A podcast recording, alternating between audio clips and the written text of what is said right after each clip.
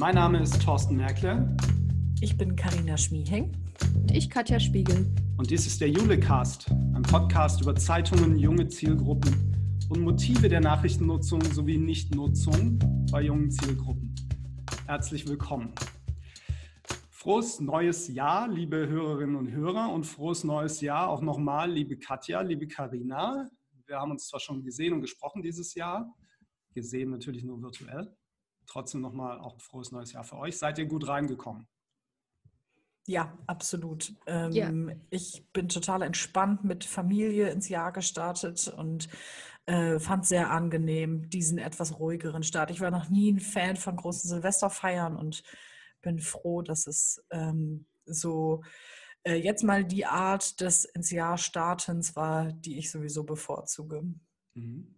Bei uns war es auch ruhig, gesundes Neues, auch für dich, Thorsten, nochmal. Ja, danke. Und ähm, ja, wir sind die Jahre über mal ruhiger geworden und jetzt war es eben noch ein bisschen ruhiger, war auch in Ordnung und ähm, mit, einer, mit einer Zweijährigen zu Hause sowieso. Also ja. alles, alles entspannt. Okay. Ja, ich war auf einem rauschenden Ball mit Hunderten von anderen Gästen. da gab es äh, Live-Musik und ganz viel Alkohol und ein Buffet. Alles das, was uns gefehlt hat die letzten Monate. Es war super. Klasse. Ja. Ach, das will doch keiner. Nee. Live-Musik hätte ich schon mal wieder gerne. Ja. Aber gut, unabhängig davon, dass das neue Jahr für uns alle drei offenbar sehr ruhig angefangen hat, ähm, hat das neue Jahr auch angefangen mit, wie ich finde, sehr interessanten Erkenntnissen zur Nachrichtennutzung junger Menschen. Was uns natürlich bei Jule einfach brennend interessiert. Und ähm, darüber wollte ich heute mit euch sprechen. Ich glaube nämlich, dass man ähm, bei diesen konkreten Erkenntnissen, bei diesen konkreten Ergebnissen von äh, Fokusgruppengesprächen interessante Ableitungen machen kann für zum einen redaktionelle Arbeit für junge Zielgruppen und zum anderen natürlich auch fürs Marketing. Und mein Ziel wäre, dass wir im Podcast so ein paar Ideen vielleicht entwickeln und unseren Mitgliedsverlagen ein paar Denkanstöße mitgeben. Und konkret geht es mir um Fokusgruppengespräche, die das Leibniz-Institut für Medienforschung aus Hamburg mit jungen Menschen zwischen 14 und 24 Jahren geführt hat. Inhalt dieser Gespräche war, warum nutzen die eigentlich Nachrichten? Also welche persönlichen Motive haben sie eigentlich, um Nachrichten zu konsumieren? Das Ganze ist geschehen im Rahmen des Use the News Projekts, an dem neben dem Leibniz-Institut noch die DPA und mehrere große Medienhäuser beteiligt sind. Ziel des Projekts, das wir im Jule-Netzwerk auch schon vorgestellt haben, ist es, das Wissen um Nachrichtennutzung und Nachrichtenkompetenz junger Menschen zu erweitern, aber auch, glaube ich, am Ende einen Prototypen zu schaffen für ein neues Nachrichtenangebot. So. Und ähm, diese sechs Fokusgruppengespräche, die sind, glaube ich, noch nicht umfassend dokumentiert worden, aber ähm, in einem Blogbeitrag ähm, vom Leibniz-Institut ähm, jetzt Anfang des Jahres veröffentlicht worden. Und ähm, die würde ich jetzt einfach gerne mal mit euch durchgehen und an einzelnen Punkten nochmal diskutieren. Ähm, ich, wie gesagt, glaube, da, ist, ähm, da steckt echt stecken spannende, spannende Erkenntnisse drin. Da stecken auch Erkenntnisse drin, auf die wäre ich nicht unbedingt gekommen.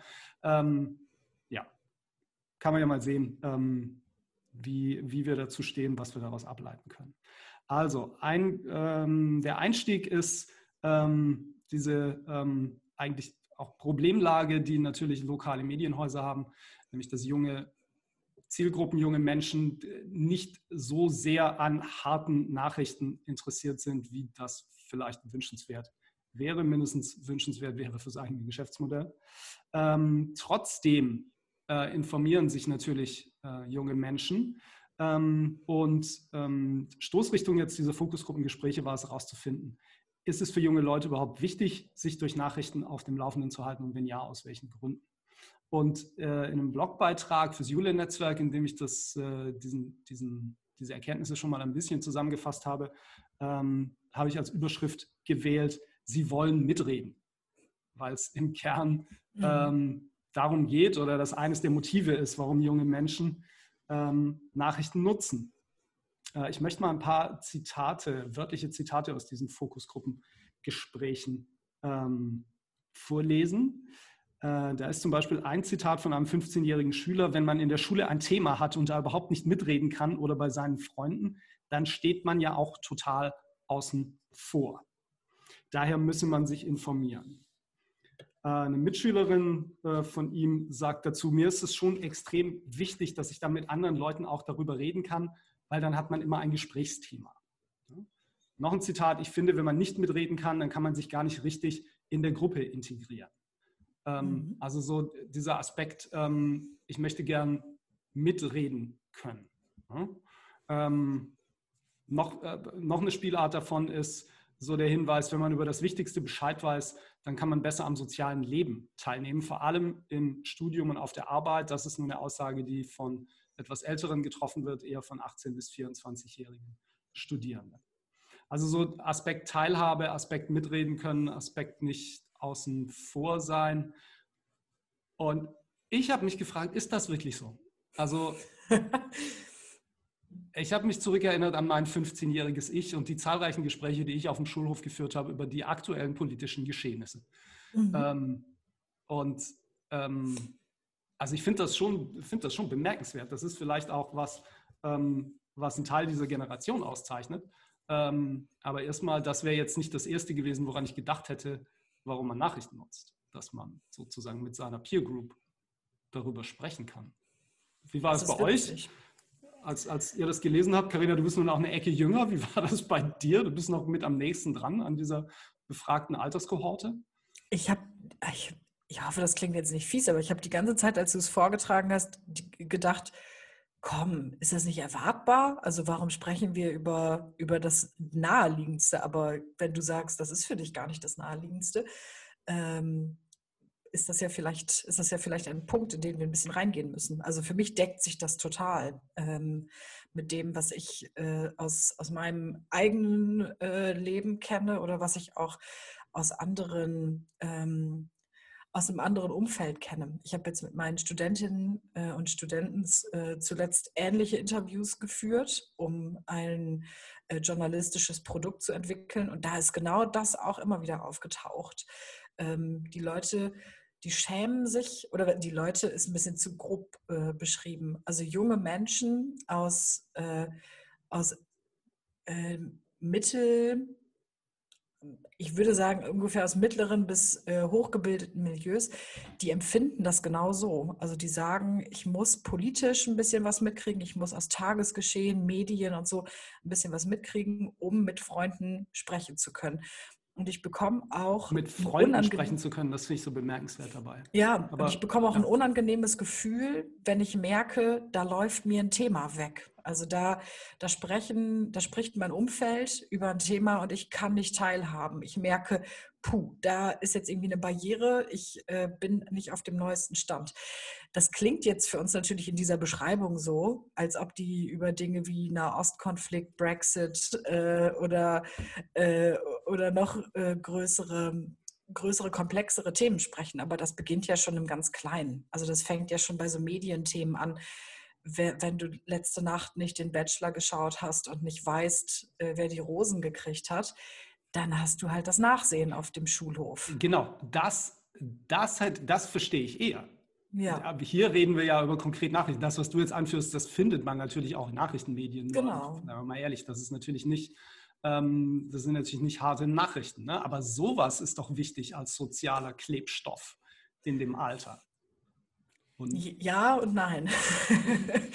ja. Katja, du hast, du hast einen äh, Stiefsohn in dem Alter. Ja. Wie ist es denn da? Puh.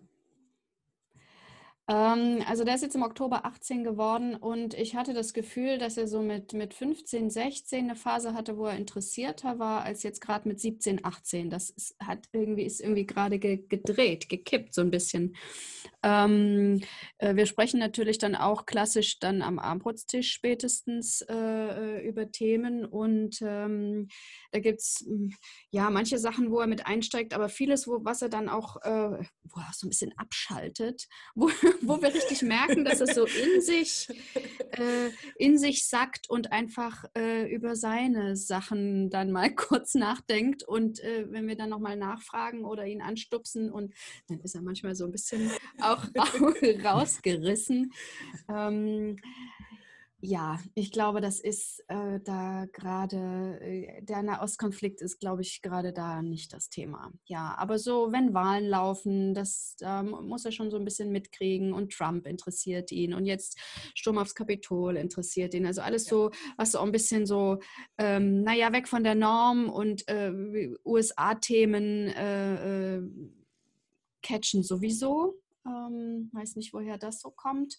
Ja, ähm, aber auch da aber jetzt nochmal, da ist doch nicht die Motivation, dass er, der, redet er mit seinen Kumpels auf dem Schulhof oder wenn die sich man jetzt treffen, abends ist schwierig, aber nee, glaube ich die nicht. schreiben ja. doch keine WhatsApp-Nachrichten da drüben und schreiben, äh, es ist nicht schrecklich, dass das Kapitol ja. gestürmt wurde. Ihr würd, du würdest staunen. Genau das, also klar, eine Ecke älter in, in den das wollte ich sagen, ja. Genau das beobachte älter. ich in den ähm, diese typischen fünf Minuten, bevor die Stunde losgeht. Dieses, äh, alle packen ihre Sachen aus, äh, man wartet noch auf diese zu spät diese notorischen zu spät. Und in der Phase, da wird über diese Dinge gesprochen. Und da, ich habe es ich habe es noch vor meinem geistigen Auge. Es ist jetzt äh, die US-Wahl, es ist jetzt einige äh, Wochen, Monate her da wurde da morgens drüber gesprochen und diejenigen, die nicht Bescheid wussten, wie das, ob jetzt Georgia oder welcher Bundesstaat auch immer schon für Biden oder für Trump gezählt wird, heiße Phase. Die, hm. sind, die sind eingesackt auf ihren Stühlen, weil die gemerkt haben, ich habe gerade keine Schnitte hier. Und die anderen haben munter drüber gesprochen, oh, hier gibt es doch eine super, ich habe die und die Website gefunden, auf der wird das ausgerechnet. Und hm. ich habe äh, hier den Link, kann ich euch empfehlen. Da kann man genau sehen, wie viel Prozent der Stimmen ausgezählt wurden und ob es noch was für Biden oder für Trump zu holen gibt. Und das passiert da. Also das, das, äh, das glaube ich. Ja. Ich finde das sehr bemerkenswert. Ich gerade nochmal an diesem Beispiel US-Wahl, weil ich genau bei der US-Wahl äh, mich dann irgendwann drei Tage verkrochen habe und mich gar nicht mehr dafür interessiert habe, sondern weil ich irgendwann an einem Punkt war, dass ich gesagt habe, sagt mir Bescheid, wenn ihr es geschafft habt, ja. alles auszuzählen. Aber äh, mir alle fünf Minuten zu sagen, dass es jetzt noch nichts Neues gibt, das habe ich an der Stelle nicht und auch die einzelnen Bundesstaaten nicht. Es war auch so bizarr, der Großteil war ja relativ schnell ausgezählt und dann waren noch so zwei Handvoll Staaten übrig und für die hat es gefühlt zwei Wochen gedauert, bis klar war, wer hat den gewonnen. Ja. Da habe ich auch so ein bisschen den Faden verloren. Okay. Aber ähm, ich glaube, also ich habe mich auch äh, selber sofort äh, darin wiedergefunden. Karina, du hast ja die super Connection zu den, zu den Studierenden. Ähm, äh, das fehlt mir jetzt übers Zuhause hinaus sozusagen. Ich habe mich aber selber dort wiedergefunden, aber glaube ich auch nicht mit 14 und 15. Also das, Nein, die, genau. ne, die Befragten reichen ja hier auch von 14 bis 24, wenn ich das in dem Blog richtig sehe. Äh, ja. Da ist ja auch ein bisschen Spiel drin. Ne? Das eine ja ganz ja, unten sind wirklich noch voll die Schüler und oben. Das, erst, das erste Zitat, was ich vorgelesen habe. Ne? Ja. Also nochmal, wenn man in der Schule ein Thema hat und da überhaupt nicht mitreden kann oder bei seinen Freunden, dann mhm. steht man ja auch total außen vor. Das hat ein 15-jähriger Schüler gesagt. Also, das finde ich schon das, bemerkenswert. Äh, ich erinnere mich an ein. Ähm, äh, an ein Gespräch ähm, mit äh, einem äh, Experten vom HH Lab, äh, also vom vom News Lab der NOZ und SHZ in Hamburg, ja. der das sehr genau konkretisiert hat und gesagt hat, dieses Phänomen, von dem du da sprichst, das findet man in einem Milieu wieder. Also das ist, das steht sinnbildlich für die adaptiv-pragmatischen. Also mhm. Die spüren dieses Gefühl von, ich, ich komme nicht in meine, in meine Peer Group rein, wenn ich nicht auf dem neuesten Stand bin. Und das ist eben dieses äh, entsprechend, das ist eben dieses etwas besser gebildete Milieu. Ich glaube, das findet sich auch nicht bei jedem 14, 15, 16-Jährigen wieder. Also das sind die, die auf Realschule, Gymnasium gehen, ein grundsätzliches Interesse schon mal äh, mitbringen an ihrem Umfeld, die ähm, bei denen findet das, glaube ich, statt. Aber mhm. ich glaube, das ist nicht, das steht nicht für die ganze Kohorte. Ja, das ist ein, ist ein, guter Punkt, äh, weil ich genau auf den auch noch kommen wollte. Äh, das macht, äh, das machen die Ergebnisse dieser Fokusgruppengespräche auch deutlich, dass es nämlich noch eine andere Gruppe gibt von jungen Menschen, bei denen ist es überhaupt nicht so. Und das ist die, genau. ähm, das sind junge Menschen mit niedrigen Bildungsstand. Die ja. sehen nämlich nicht wirklich einen Grund, sich zu informieren, laut der Erkenntnisse aus diesen Fokusgruppengesprächen. Insbesondere Jugendliche mit einer niedrigen formalen Bildung, so steht es hier, empfinden es nicht als wichtig, sich durch die Nachrichten auf dem Laufenden zu halten. Ein Zitat hieraus, weil ich mich allgemein nicht so für Deutschland interessiere, sagt eine 16-jährige Schülerin. Ähm, eine andere 16-jährige sagt, ich habe auch gar kein Interesse an politischen Sachen. Ja. Ähm, also und dann noch ein Aspekt, den ich, den ich interessant finde. Einige der jungen Erwachsenen sehen zudem keine Notwendigkeit, sich bewusst zu informieren, weil sie indirekt durch Informationen aus dem Freundes- und Familienkreis oder über soziale Medien auf dem Laufenden gehalten werden. Zitat dazu, ich denke, was akut ist, was brenzlig ist, kriegt man so oder so mit, sagt eine 21-Jährige. Ich würde dazu sagen, wenn es akut und brenzlig wird, ist es vielleicht zu spät, aber okay. Äh, insbesondere jetzt in der Pandemie zum Beispiel. Ähm, aber gut, was hier raus deutlich wird, ist, ähm, dass diese Fokusgruppengespräche natürlich auch nur dann einen Teil abbilden oder Einzelerkenntnisse aus diesen Fokusgruppengesprächen immer nur einen Teil dieser Alterskohorte abbilden und es da unterschiedliche Zielgruppen und natürlich unterschiedliche Motivlagen gibt. Zum einen für die Nutzung von Nachrichten und dann zum anderen eben auch für die, wie hier jetzt, nicht oder fast nicht Nutzung. Und man muss ja auch, äh, äh, Thorsten, was natürlich in Fokusgruppengesprächen, glaube ich, sehr gut möglich ist, wirklich auch an den Begriffen arbeiten. Ne? Was sind denn Nachrichten für diejenigen, genau. mit denen ich ja. spreche? Was heißt, mich zu informieren? Ähm, du schreibst in dem Blog auch sogar, sich aktiv zu informieren, also wirklich was dafür zu tun, sich das zu suchen, ranzuholen, zu konsumieren ähm, und eben nicht darauf zu warten, bis es äh, mir zufliegt ähm, und dann auch schon wieder äh, sozusagen gesiebt und aussortiert ist. Äh, und darum würde mich auch mal interessieren, vielleicht ist es auch gar nicht so streng nur die Peer Group, ähm, sondern insgesamt das Umfeld, an das die äh, Befragten dann gedacht haben, mit dem sie sich austauschen.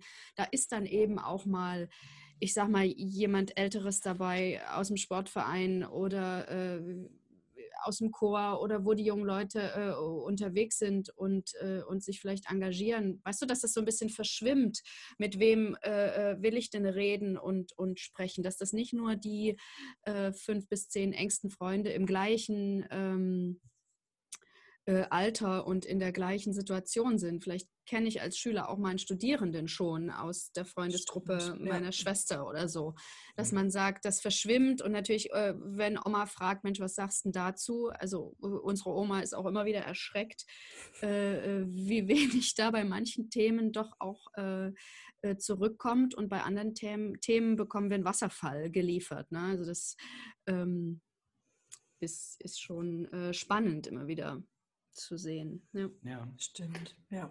Ich fand, als ich diese Zitate gelesen habe, hatte ich den Gedanken, dass das auch ein Ausdruck ist natürlich dessen, wie man sich als Teil dieser Gesellschaft fühlt. Also fühlt man sich als jemand, der mit den Informationen, die er aus Medien bekommt, was anfangen kann, der ähm, vielleicht auch was verändern kann, der sich als aktives, gestaltendes Element dieser Gesellschaft empfindet.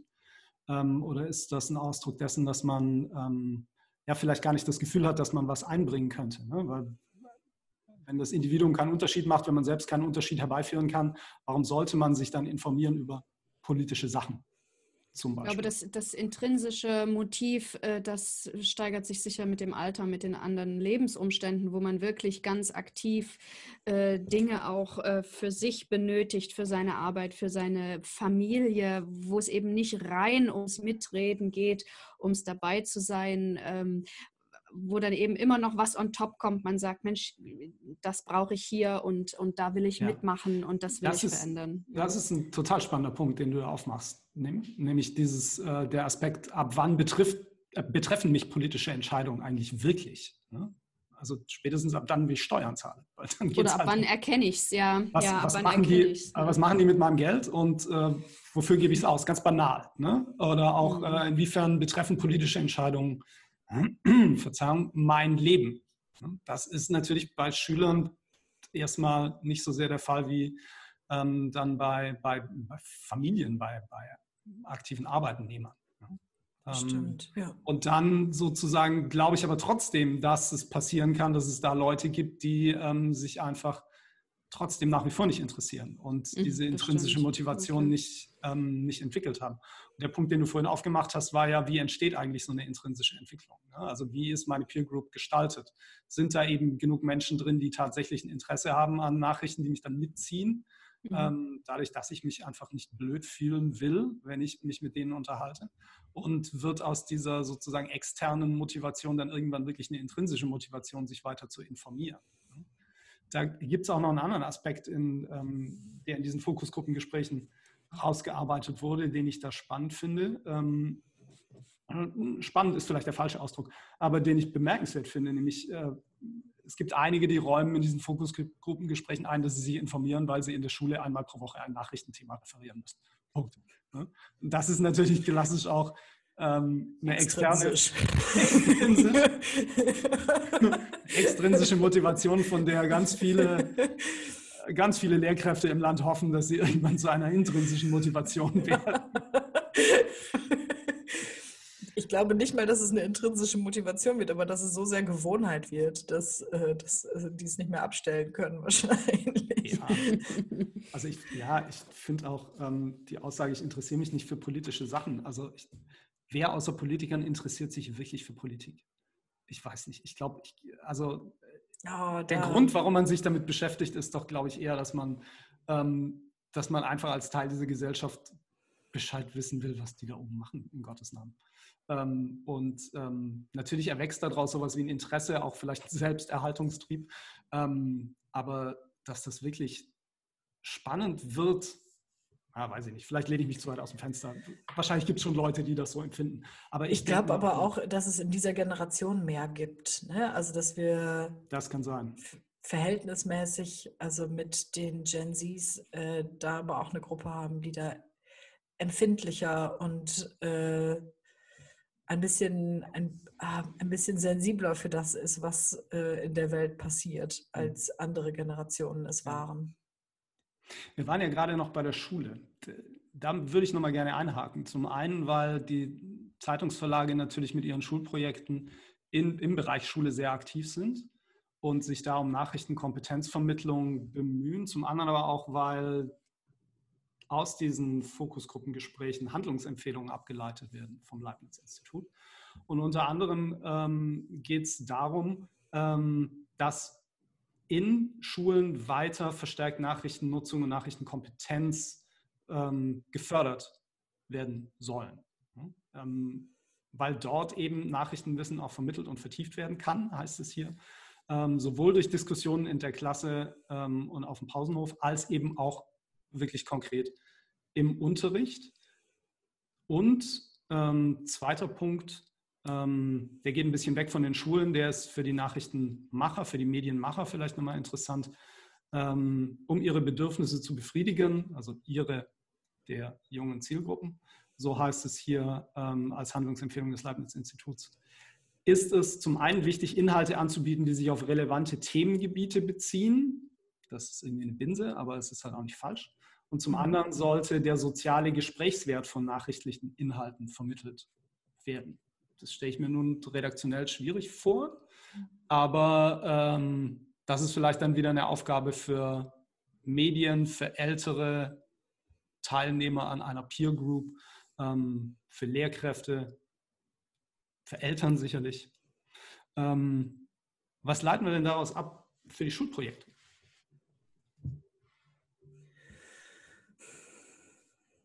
Also ergibt sich daraus eine Neuorientierung, ein neuer Fokus.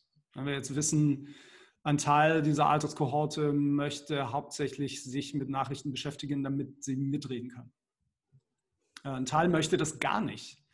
Ähm, muss man denen vielleicht Unterrichtseinheiten bieten, äh, in denen klar wird, wie das, was Politik tut und das, was eben in den Medien dann aufbereitet wird, Einfluss auf deren Leben hat? Oder ähm, muss man ihnen klar machen, wo sie sich einbringen können? wie, wie Teilhabe aussieht. Ähm, muss man den anderen, die ein Grundinteresse haben, aber ähm, denen dieser Aspekt sozialer Klebstoff wichtig ist, ähm, muss man denen nochmal eine Einheit mitgeben, wie funktioniert Smalltalk äh, über Nachrichtenthemen? Keine Ahnung. Ja, vielleicht nicht Smalltalk, vielleicht finden wir irgendeinen ähm, irgendeinen anderen Begriff dafür. Also ich würde jetzt ähm, doch mehr oder weniger spontan mal drauf rumdenken wollen, ähm, wie kann man es im in der Schule über das Medienprojekt äh, schaffen, die jungen Leute wirklich ins Gespräch zu bringen. Also dass man sagt, äh, wir haben aktuelle Nachrichtenlagen, wir haben äh, aktuelle Themen äh, und wir, wir wollen uns wirklich mal darüber austauschen, dass äh, mal alle hinterm, hinterm Ofen vorgelockt werden und äh, sich eine Meinung bilden und die auch mal formulieren. Also ich könnte mir vorstellen, dass das vielleicht manchen gar nicht so leicht fällt dann äh, da auch Stellung zu beziehen und mal nach äh, drei Texten, die man gelesen hat, äh, oder eben schon mal nach einem zu formulieren, äh, das und das ist die Lage, so sehe ich das, das und das fehlt mir noch dazu.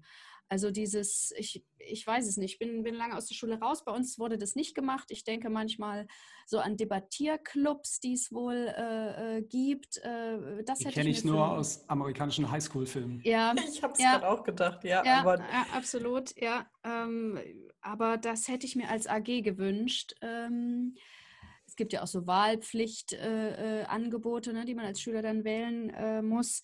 Ähm, weil ich, ja, jetzt muss ich kurz aus dem Nähkästchen plaudern. Also ich bin, bin selber so ein Typ, ich, ich brauche immer einen Moment. Ne? Ich muss, das muss erstmal sacken bei mir. Ich bin da manchmal wenig spontan. Ähm, und äh, je schwieriger das Thema für mich, je weniger ich weiß oder je komplexer das ist, fühle ich mich einfach nicht wohl äh, da sofort was zu, zu sagen. Und am Ende kann aber jeder was zu sagen. Und äh, auch wenn man formuliert, ähm, das und das habe ich jetzt hier mitgenommen und das und das fehlt mir aber noch. Mhm. Und äh, wenn ich jetzt trotzdem mal von mir auf andere schließe, geht es vielleicht anderen auch so. Und äh, ich glaube, das kann Schule gut leisten. Und ähm, das können Schulprojekte auch gut anschieben. Da können auch, ähm, das ist jetzt nichts Neues, haben wir auch schon äh, im Netzwerk die Beispiele dafür. Da können die Verlage dann auch ähm, aktuelle Gesprächsanlässe immer wieder in die Schulen reingeben. Äh, über den Newsletter, äh, über Mailings, äh, zu sagen, Mensch, hier sprecht doch hier drüber, sprecht doch da drüber. Und es braucht, glaube ich, nicht viel Vorbereitung. Ähm, und äh, das wäre auch eine schöne Sache, einfach über Themen ins Gespräch zu kommen und dadurch, dadurch auch so eine, ja, doch Regelmäßigkeit äh, in der Mediennutzung zu provozieren. Ich glaube, es ist was ganz Einfaches, was aber große Wirkung haben kann. Ja, die Themen allein sind es ja nicht. Ne? Also ich glaube, die Themen sind ja da. Ich glaube, äh, die, die Darreichung ist es dann auch. Ne? Und mhm. die Kanäle, auf denen die Themen die, jungen Menschen in dieser Alterskohorte erreichen. Ne? Ähm, das, ist, das ist was, fairerweise, das ist hier überhaupt nicht diskutiert worden in diesen Fokusgruppengesprächen. Das wäre sicherlich, hätte sicherlich ja. auch zu weit geführt. Das, ähm, ich bringe den Aspekt nur der Vollständigkeit halber rein. Ne? Also ähm, die Frage sozusagen, ob die Themen da sind. Ich glaube, die Themen sind da. Das glaube ich auch, ja. Ich glaube, es ist äh, eine Frage, wie werden die Themen aufbereitet, aus, Blick, aus welchem Blickwinkel werden sie beleuchtet redaktionell und auf welchem Kanal werden sie dann auf welche Art und Weise ausgespielt. Ne? Also ja. was, glaube ich, nichts nutzt, ist äh, Bravo Light als Tageszeitungsverlag. äh, das, das, ich glaube, das führt nirgendwo hin. Ich glaube, da muss man sich treu bleiben und einfach davon ausgehen, dass es einen Teil gibt, auch in dieser Zielgruppe, in dieser Alterskohorte, ähm, der für die Themen, die eine Tageszeitung klassischerweise aufbereitet, empfänglich ist und sich für die auch interessiert. Ne? Aber wie die dann dauerhaft herankommen, nochmal spannende andere Frage. Ich lande gedanklich immer, also je länger wir sprechen, desto mehr verlasse ich den Deutschunterricht und äh, betrete den Politikklassenraum ja, und habe genau. auch das Gefühl, die, in den Schulprojekten erklären wir noch sehr, sehr viel die Form, sehr viele journalistische Darstellungsformen, sehr viel die Methode, wie geht es vom Ereignis äh, durch, durch diese Blackbox-Redaktion hinten raus zum, äh, zum Artikel oder zum äh, Beitrag. Ähm, das, äh, das muss da, ähm, ich glaube, da müssen wir den, diesen Kontext Deutschunterricht ein bisschen verlassen und ähm, in, in so Diskussionsformate, die üblicherweise im Politikunterricht sind, hinein. Ja, das kann, das kann gut sein. Ähm, wobei ja auch in Politik tatsächlich auch Zeitungsprojekte umgesetzt werden oder die, ähm, ja.